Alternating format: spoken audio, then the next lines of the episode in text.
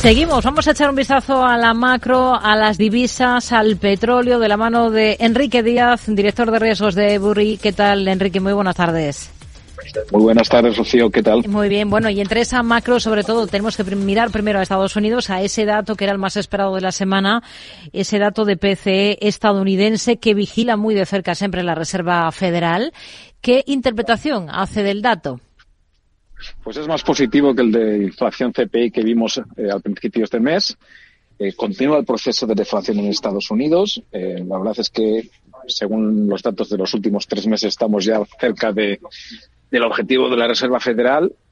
claramente la puerta está abierta a recortes. Pensamos que nos inclinamos más bien por mayo que por marzo, pero desde luego pensamos que en la primera mitad de este año ya veremos algún recorte y este dato apoya esa narrativa. Hmm. Ha dicho la secretaria del Tesoro estadounidense en, los últimos, en las últimas horas, Janet Yellen, que la inflación está bien controlada en Estados Unidos. Eh, quizás es un, diagnóstico un poco optimista, pero sí, no cabe duda que, estamos que estamos bastante mejor de lo que casi nadie, nosotros incluidos, esperábamos hace 12 meses. Eh, nosotros pensamos que la inflación subyacente se encuentra ahora mismo entre el 3 y el 4%, eh, todavía por encima, bastante por encima de los objetivos de la Fed pero eh, pensamos que a medida que se, transmitan los, los, los, efectos de este pensionamiento monetario en este año, podríamos estar alrededor del 2% ya eh, a mediados de, año. Hmm.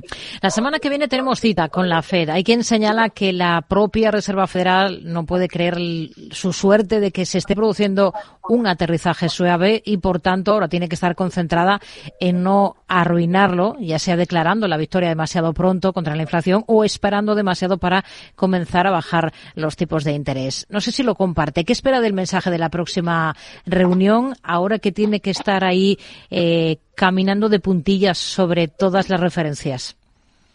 Pues la verdad es que mientras la economía siga creciendo como lo hace hasta ahora, eh, con niveles hemos visto esta semana, pues eh, que sigue creciendo por encima de, lo que todos estimamos es el potencial económico eh, con la economía en pleno empleo y la inflación todavía lejos de su objetivo y donde el ritmo de bajada de, la inflación parece que se ha ralentizado, pensamos que habrá bastante resistencia a, la idea del mercado de que eh, podrían empezar los recortes en marzo. Mm, no olvidemos que, que eh, aunque las noticias de inflación han sido buenas, pues según eh, unos índices, los últimos índices estaríamos todavía alrededor de 3 al 4%.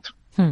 Aquí en Europa hemos tenido un dato negativo en Alemania, el de confianza del consumidor, que se une al IFO de la última jornada. ¿Hasta qué punto está preocupado por esta situación en Alemania? Pues la verdad es que es un poco preocupante la situación en Alemania. No vemos una recesión seria, dado que el, el, mercado laboral continúa en relativamente buen estado pero la economía alemana no ha crecido nada desde 2019, desde el año anterior a la pandemia. Eh, también es cierto que aunque el, nivel de desempleo en términos históricos continúa bajo, a diferencia del resto de la eurozona, pues sí empieza a rebotar. Eh, realmente, pues este es el, debería una de las dos grandes preocupaciones con la inflación que continúa alta y el qué está pasando con la economía alemana. Hmm. Eh, son de los que piensan que el banco debería ya bajar tipos porque tiene bastantes más motivos que la Fed para hacerlo. Pues no exactamente. No pensamos que el estancamiento europeo tenga demasiado que ver con la política de tipos, eh, que no visto al 4% no es particularmente alta en términos históricos. Tiene más bien que ver con políticas fiscales regulatorias que o no o dañan la oferta y la capacidad de producción o por lo menos no hacen nada para estimularla. Eh, bajar tipos demasiado pronto podría ser contraproducente, podría eh, cortar esa tendencia a la baja de la inflación, por un lado, sin realmente apoyar demasiado a la, a la producción, eh, sobre todo en, en, Alemania, que es donde más se necesita, donde, donde, donde, peores noticias económicas estamos viendo. Hmm. Japón, sabemos que el BOG eh, consideró necesario en diciembre un debate sobre el futuro ritmo de subidas de tipos en el país. ¿Cuándo esperan ustedes movimientos en Japón? Pues las minutas que se han publicado esta semana de la reunión de diciembre del Banco de Japón, pues apuntan a o abril o a junio, eh, según ellos, inmediatamente después de las negociaciones laborales eh, de, salarios eh, de primavera. Nosotros pensamos que será antes que después, dada esa brecha enorme que hay entre la política monetaria de Japón y la del resto de grandes economías, eh, salvo que haya, veamos más sorpresas negativas en la inflación como la que hemos visto hoy en la inflación de Tokio, que sale siempre un mes antes que la del resto del país. Hmm. En ausencia de esas sorpresas negativas, pensamos que empieza la normalización en Abel. Hoy estamos viendo cómo el futuro del Brent para entrega en marzo recorta en torno al medio punto porcentual, pero lo cierto es que se encamina hacia su mejor semana desde octubre del año pasado, con una subida que estaría en el entorno del 4%, impulsado por esa tensión que sigue en Oriente Medio, por las bajas temperaturas en el hemisferio norte y por los estímulos económicos en China. Eh, no sé si esperan que se sostenga este impulso del crudo.